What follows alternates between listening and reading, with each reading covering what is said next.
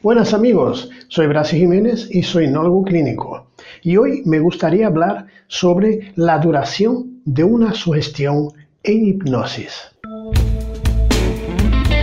¿Cuánto dura la sugestión que le damos a la persona hipnotizada? Depende.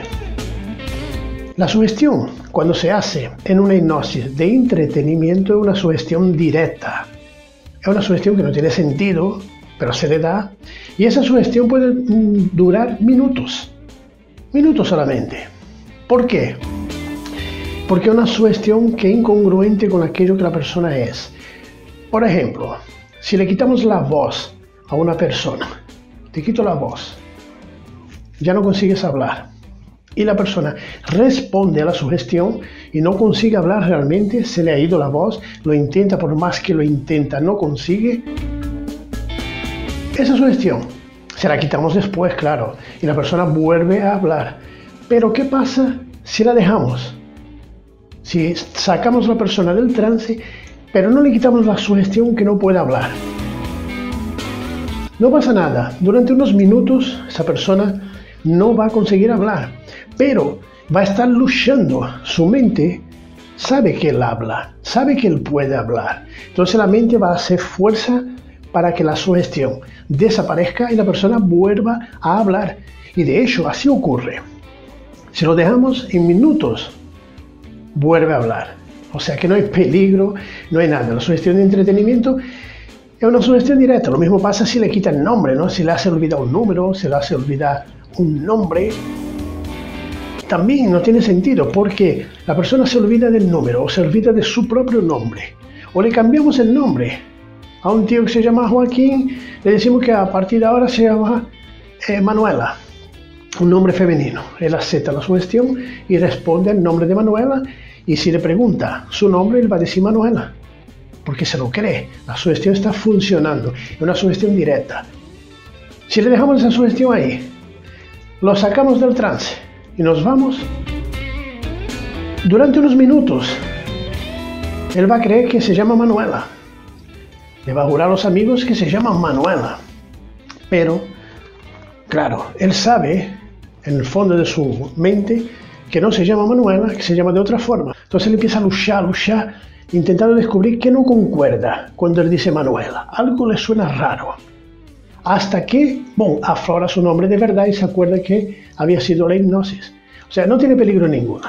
Entonces la sugestión eh, de hipnosis, de entretenimiento, lo que puede durar minutos, una hora.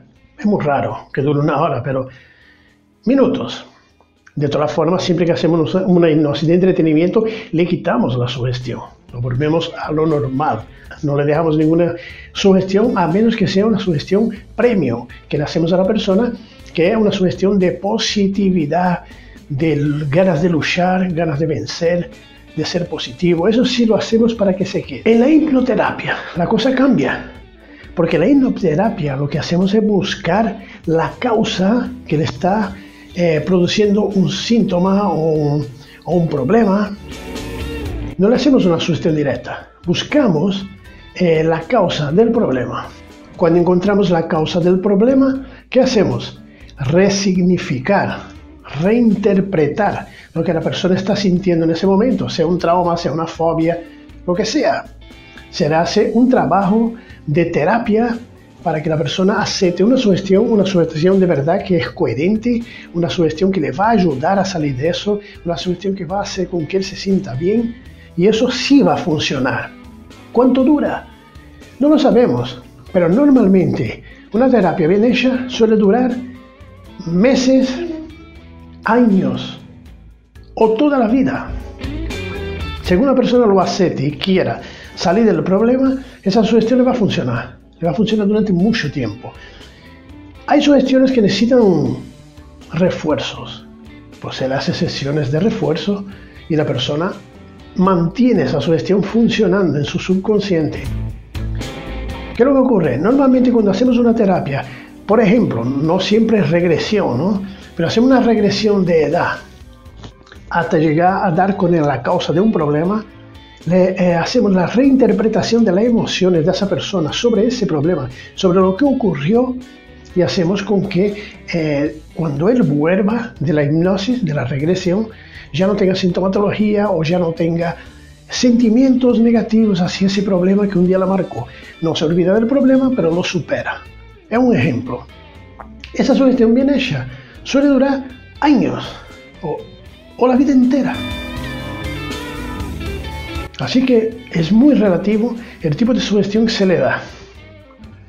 Por lo tanto, la sugestión es algo que bien trabajado y siendo coherente para el cliente o la persona hipnotizada, le va a funcionar. Le va a funcionar, se va a quedar ahí en su subconsciente para el resto de su vida.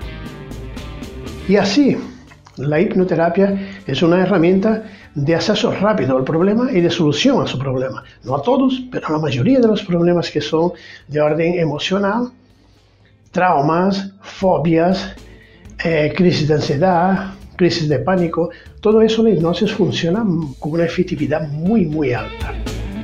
Por lo tanto, la diferencia es cuando preguntan, ¿pero cuánto dura una sugestión? Hay que saber qué tipo de sugestión es.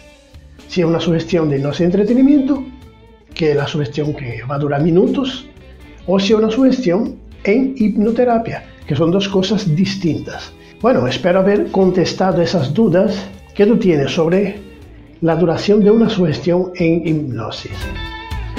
Comparte en las redes sociales, suscríbete al canal y deja en los comentarios tus dudas sobre hipnosis. Gracias por estar ahí.